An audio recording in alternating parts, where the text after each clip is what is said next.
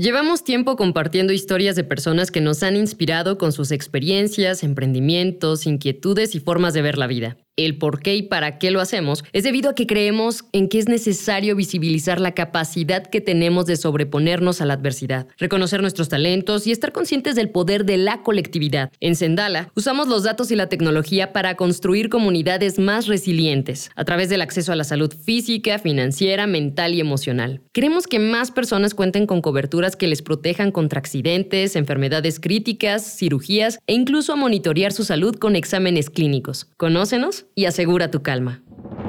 En un mundo que cambia constantemente, que ha dictado los cómo, ha impuesto ideologías y ha condicionado nuestra forma de sentir, pensar y actuar, existen personas que han resistido, que parecen renacer de entre las cenizas, personas que tienen una fuente de poder interna y que a pesar de los obstáculos no pierden el rumbo.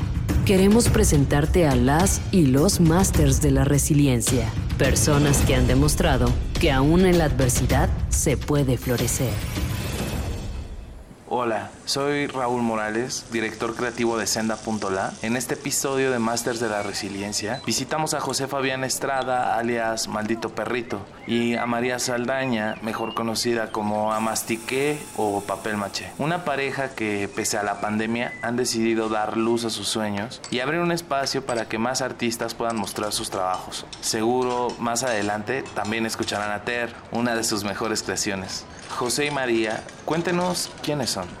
Hola, eh, yo soy María. Me gusta hacer cosas con cosas. Eh, hago papel maché, me gusta bordar, eh, hacer cosas con alambre y pues prácticamente experimentar con cualquier material que se deje manejar. Hola, soy José Fabián Estrada, tengo 32 años, soy dibujante y este, actualmente me, me, dedico como a hacer colaboraciones de ilustración, la mayoría en freelance y pues estoy a cargo igual de la cafetería y eso es como lo que hago todo el día, como dibujar y estar aquí en el negocio. Justo estamos en el lugar donde el café y los dibujos conviven. ¿Cómo nace Imaginaria y qué ha representado para ustedes?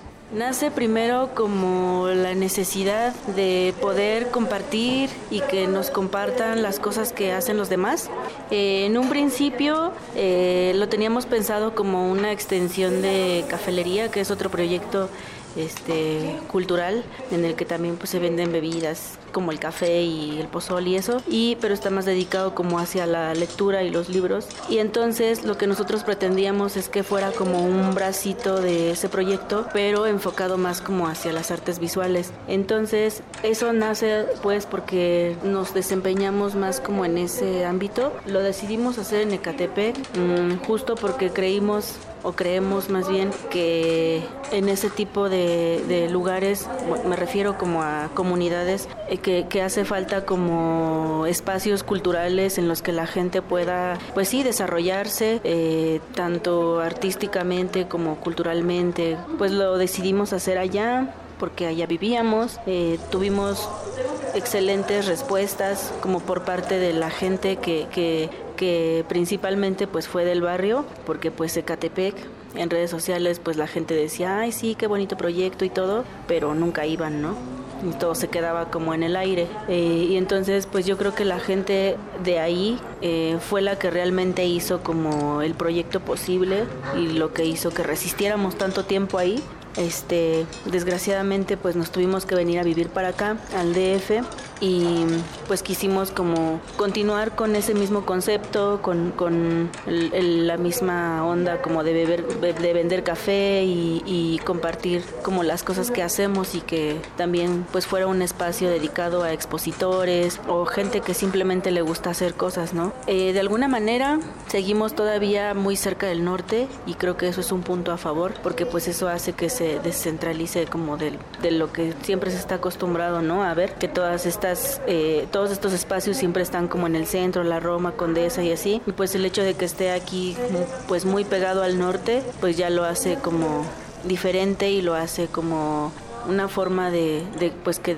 la periferia se sienta como incluida, ¿no? Y justo también aquí hemos tenido muy buenas respuestas por parte de la gente de aquí. No, no habíamos como notado esta parte de que a mucha gente le gusta dibujar, nos preguntan que cuándo vamos a abrir talleres y así. Nosotros estamos encantados con eso.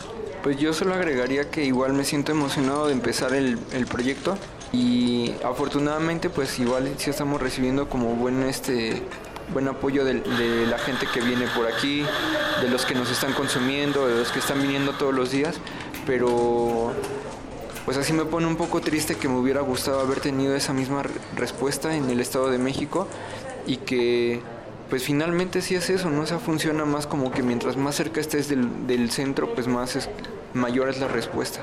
A veces no estamos tan conscientes de esto que comentan lo centralizado que están ciertas actividades en la ciudad y lo necesario que es llegar a otros espacios. ¿A qué se han enfrentado al iniciar este espacio durante la pandemia? Pues yo creo que en, esa parte em, empezamos como apostándole a algo que pues ni siquiera como teníamos idea de qué es lo que puede pasar, ¿no?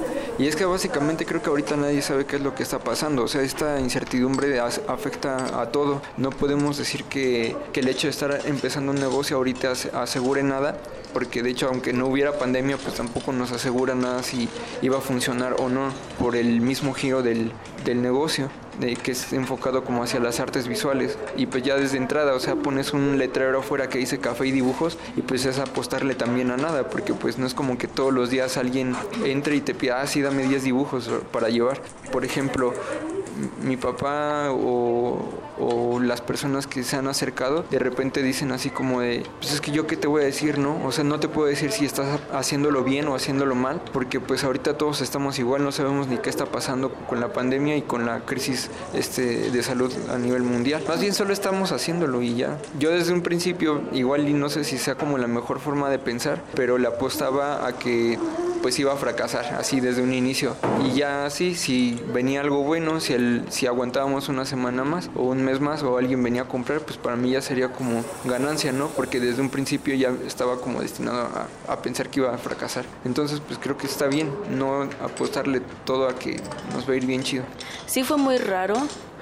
Bueno, desde hace tres años habíamos estado buscando como el espacio, este, porque pues las cosas ya las teníamos, ¿no? Eh, solo no, necesitábamos un espacio en, el, en donde instalarnos y volver como a pues arrancar con el proyecto, más bien como continuarlo, ¿no? Eh, pretendíamos desde el año pasado, ya estábamos como muy, muy activos para, para buscar un local y todo. O sea, lo pausamos durante mucho tiempo, luego viene pandemia y definitivamente no era buena idea abrir un negocio, pero a mí de repente se me ocurrió que que pues ya era tiempo de otra vez mover el café, la máquina. No sé, a mí siempre me ha gustado hacer café y pues como compartir con la gente. Se me hace muy bonita esta, esta parte de, de, poder este, como conversar con las personas o que solo te vienen a buscar para que este, pues platiquen un rato, los escuches o seas escuchada también y pues yo extrañaba mucho esa parte. Entonces, eh, desde el año pasado para acá se me había ocurrido como ya empezar a vender, café desde la casa y pretendía hacer como mis volantitos y todo y sacarlos a los vecinos y decirles, no, pues yo vendo café y, este y pues échenme una llamada y yo les llevo sus cafés, ¿no? Se nos había dado la oportunidad de poder comprar un local, pero pues se nos vino abajo como todo y pues un día así nada más te saqué a pasear a la perrita y aquí era un estudio fotográfico desde hace 25 años y yo le pregunté a la señora así como de que, oiga, disculpe, no sabe en dónde rentan un local y así. Me dijo, yo te lo desocupo y te lo rento. Y fue como que, ay, está aquí la oportunidad ya, no podemos soltarla.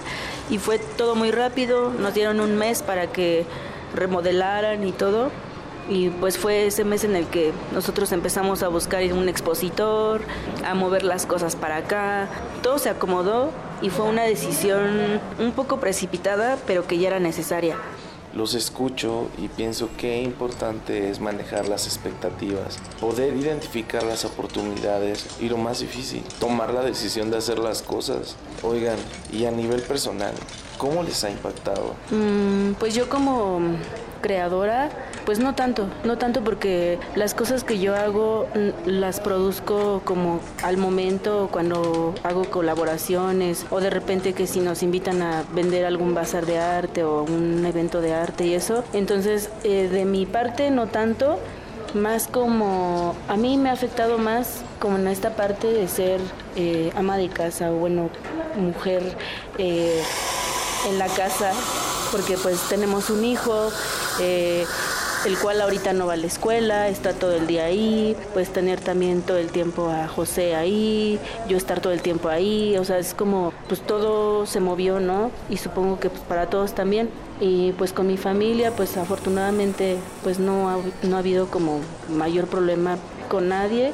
Eh, sí, algunos se han contagiado y eso, pero han salido bien pero a mí por ejemplo como en lo personal en la casa pues me afectó el hecho de que pues la carga como doméstica es un poco más eh, grande eh, también esta parte de como emocional en la que pues estás acostumbrado a salir y de repente ya no sales eh, como hacer tus cosas pues toda tu vida diaria y pues todo cambia no pues yo este, estaba trabajando en oficina cuando, cuando empezó todo esto y fui de los primeros en irse de la oficina porque era el que más se exponía y exponía a los demás en su ruta de traslado. Por lo mismo de que todavía me encuentro como todavía muy al margen de la ciudad en el norte y tenía que desplazarme hora y media para llegar al trabajo en transporte público, pues igual era como mayor tiempo de exposición para mí, para los demás a la hora de llegar a la oficina. Entonces fui de los primeros que se fue. Cuando llego aquí a trabajar desde casa, pues la verdad es que yo me sentí muy bien porque fue como el, todo el tiempo que jamás estuve en casa. Desde que, desde que nació mi hijo, pues todo ese tiempo estuve trabajando en oficina y lejos de, la, de mi familia. Prácticamente no lo vi crecer, no lo vi caminar, no lo vi este, despierto mucho tiempo y pues esto me vino a dar como la vuelta completamente a todo lo que había vivido y conocer un poquito más a mi familia, ¿no? Como todo ese acercamiento que me había perdido.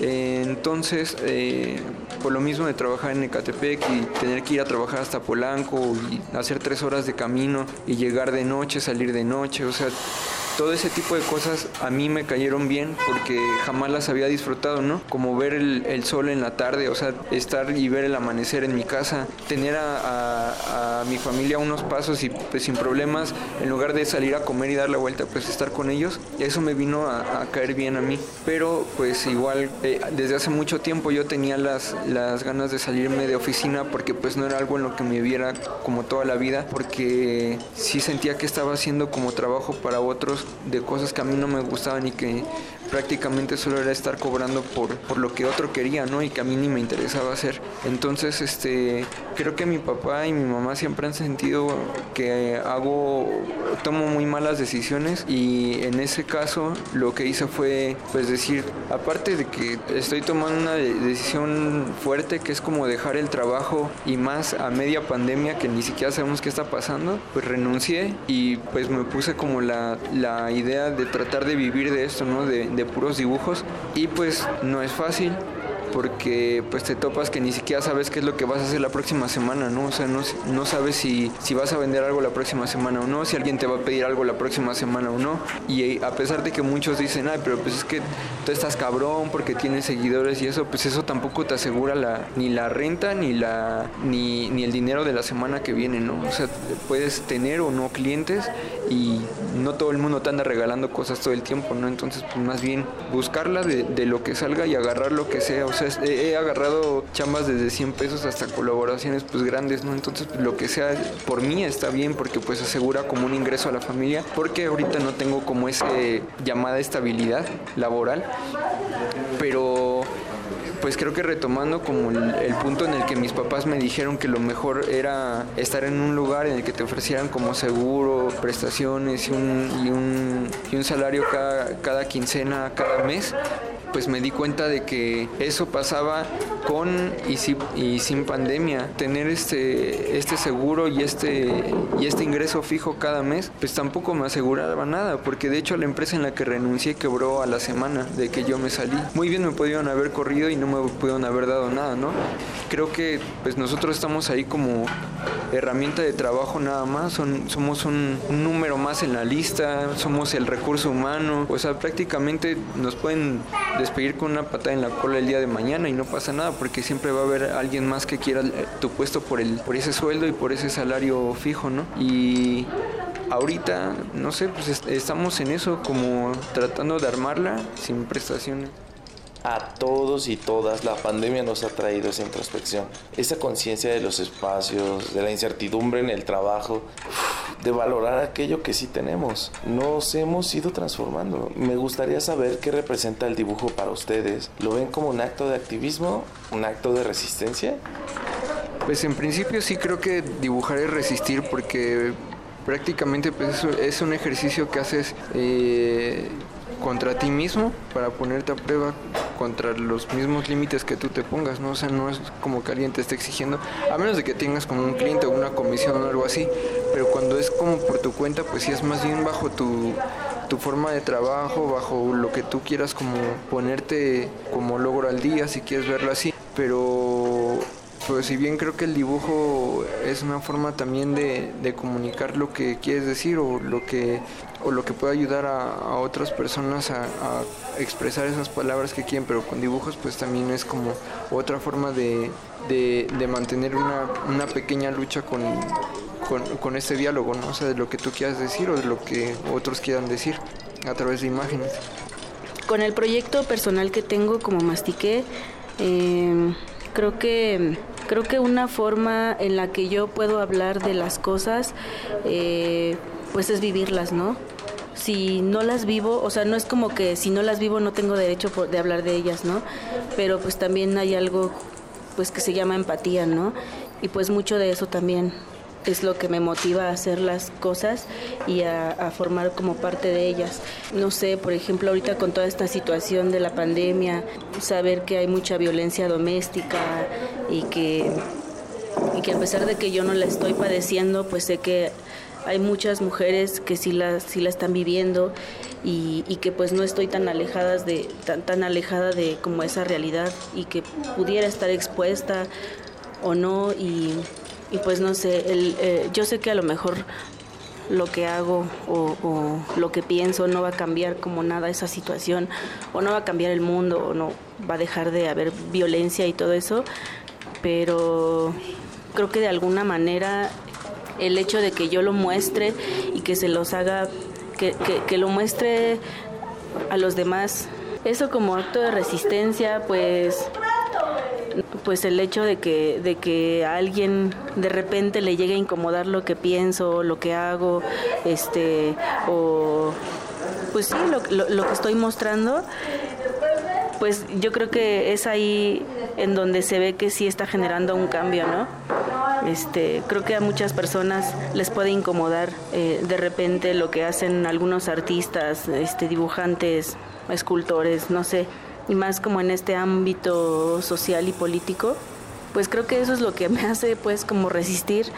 Pues llegue alguien y, y, me pregunte, pero ¿por qué haces eso? Y como, ¿para qué? Y es como de, pues, ¿por qué no? ¿No? Pues que tiene, que lo haga. No, no, no pasa nada, ¿no?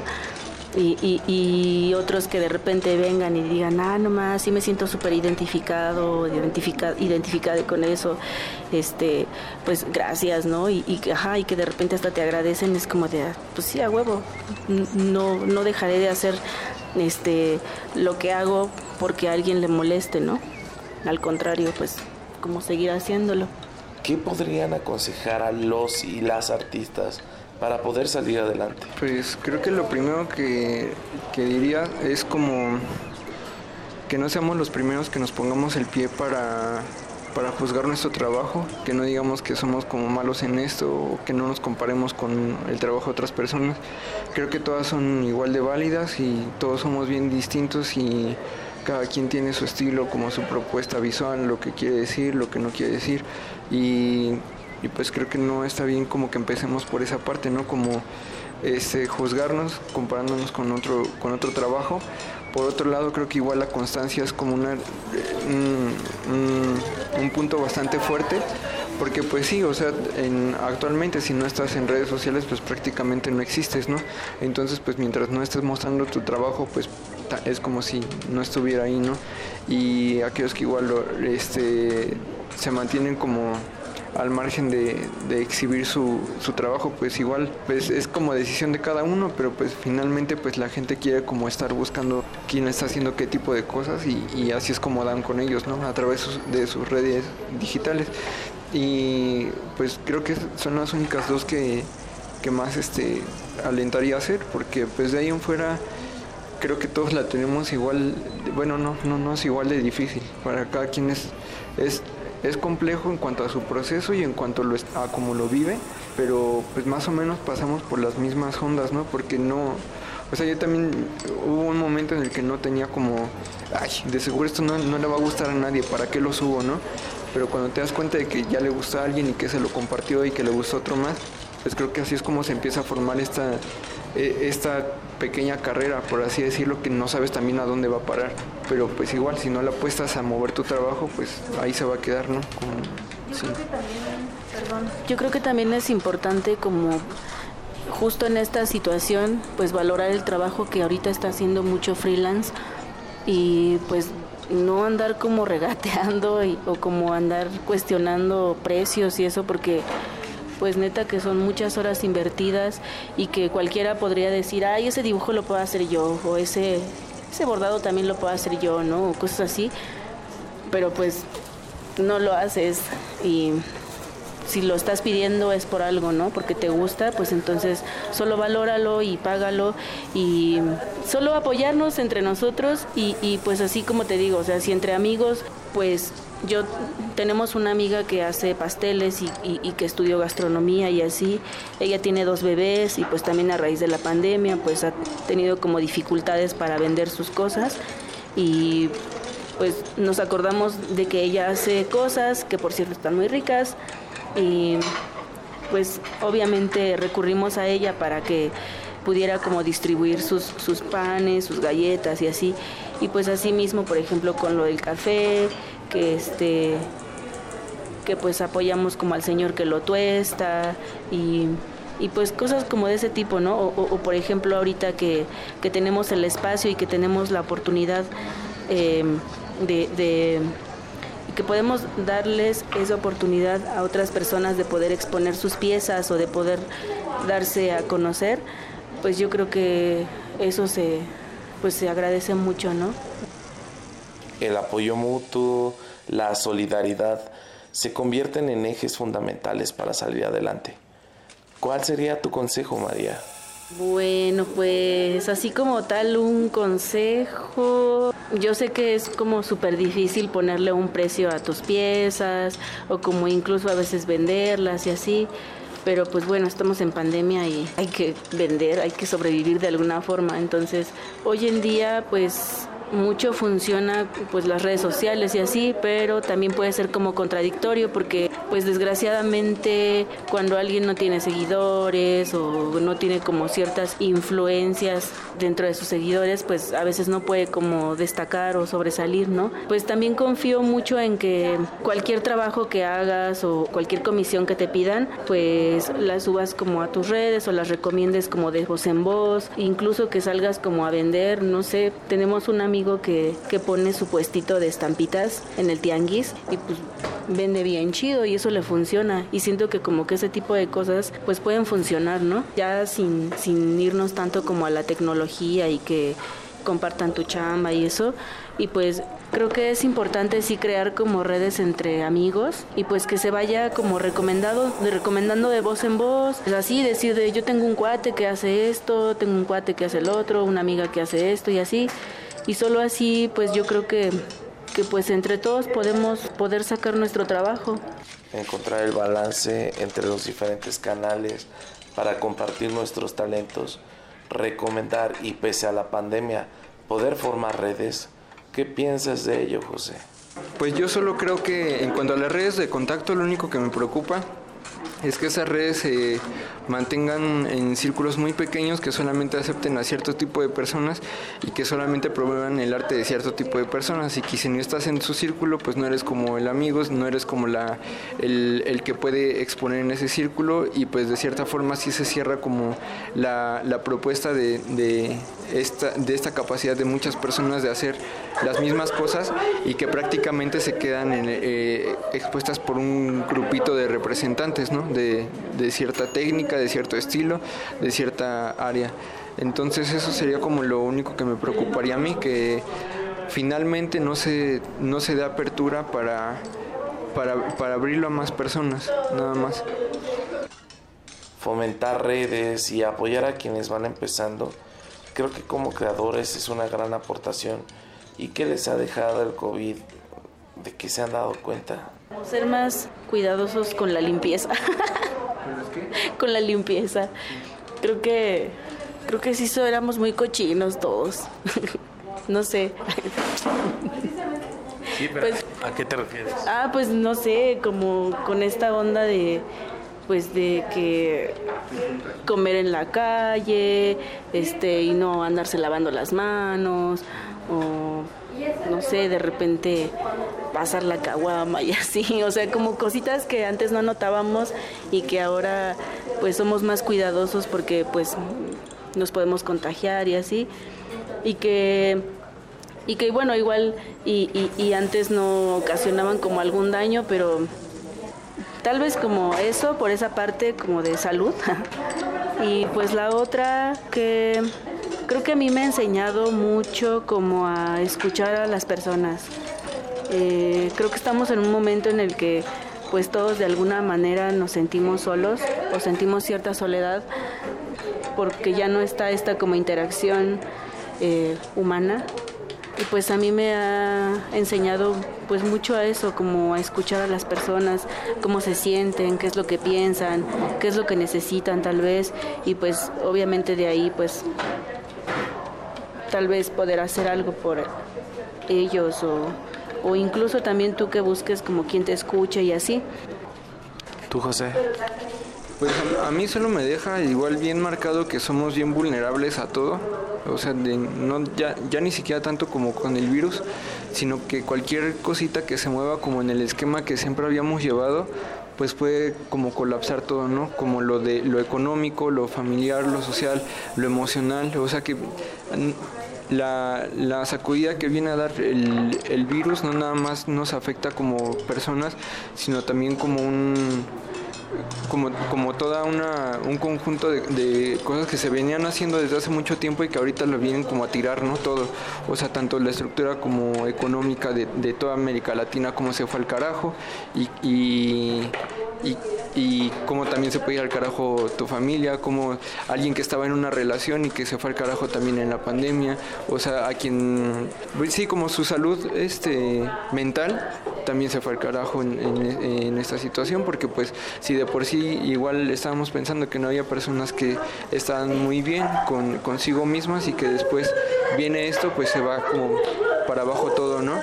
Eso es lo que me deja, como lo frágiles que somos y que prácticamente cuidarte a ti es cuidar al, otro también. Cierto.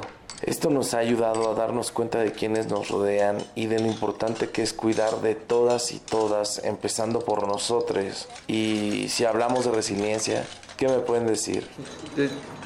Te, la voy a decir como se la acaban de contar a, mi hijo en, en, el kinder, no, en la primaria, que es este la capacidad de, sanar, ¿no? Pero la verdad es que yo sigo sin entender muy bien cómo la palabra así, bueno, no me gusta cómo viene así de diccionario, sino me gusta más como sentirla, este, como la escucho. Y pues solo eso, la capacidad de afrontar el, el mañana, el ahora y un... Y, o sea, eso, lo que venga, o sea, afrontar las cosas que vengan y poder sobrellevarlas. Para ti, María, ¿qué, ¿qué significado tiene la resiliencia? Pues creo que comparto un poco como lo que él piensa. No creo que se pueda sanar tal cual una pérdida o una situación emocional así de tajo. O sea, creo que se puede aprender a vivir con ella, se puede olvidar tal cual algo así, pero pues no sé, creo que es, sí es muy importante como tener un círculo de amigos y familia cerca y todo eso y, y, pues por qué no ir a terapia este y, y, pues justo algo que nos ayude como a pues a poder guardarlo ahí y que no nos estorbe solo que no estorbe porque no creo que se pueda olvidar así tan fácil ¿Qué, ¿Qué, tal te la has pasado durante la pandemia, Ter? ¿Mm? ¿Cómo te ha ido? ¿Cómo te has sentido? Mal. ¿Muy mal? Sí. ¿Por qué? Porque no me gusta el COVID. ¿Eh? ¿Por qué no te gusta el COVID? Porque es malo, te ¿Por... enferma. ¿En serio? Sí. Y te mata. ¿Cómo te sientes de no ir a la escuela? Triste. ¿Por qué? Porque no veo a mis compañeros. ¿Cómo te sientes de pasar más tiempo con tu papá y tu mamá? Mucho más triste. ¿Por qué? Porque luego tenemos que estar saliendo con zapatos, con cubrebocas y eso no me gusta. Yo, yo no quiero andar en cubrebocas porque es mucho, es mucho que hacer. Además los zapatos son muy difíciles de ponerse, pero los míos no, porque tiene broches. Pero el cubrebocas es más difícil y te lastima las orejas porque se aprieta. ¿Qué, ¿Qué, te gustaría hacer en cuanto se termine la pandemia? ¿Qué es lo primeritito? Es lo que sigue haciendo. Sí, pero sin cubrebocas. Pero sin cubrebocas, sí. ¿Y sin zapatos? Mm. Solo con zapatos porque te ensucias los calcetines la calle. Bueno, ya me voy. El Ter. Bueno, pues así como Ter, ya nos vamos. Muchas gracias a José, María y Ter, o mejor dicho, maldito perrito y a Mastique. Escucharlos nos recuerdan lo importante de vivir en pareja y ser parejos, de arriesgarse aún con miedo y valorar dos cosas, la familia y la salud que por cierto, si aún no te animas a conocer los planes de Senda.la, visita la página, conoce las coberturas e invierte en ti, protege a tu familia y asegura tu calma. Hasta pronto. ¿Conoces a alguien que no se ha dejado vencer por la nueva realidad, que te inspira por su confianza, autenticidad y fortaleza? Ayúdanos a encontrar a las y los másters de la resiliencia. Nomínales. Ingresa a senda.la y asegura tu calma.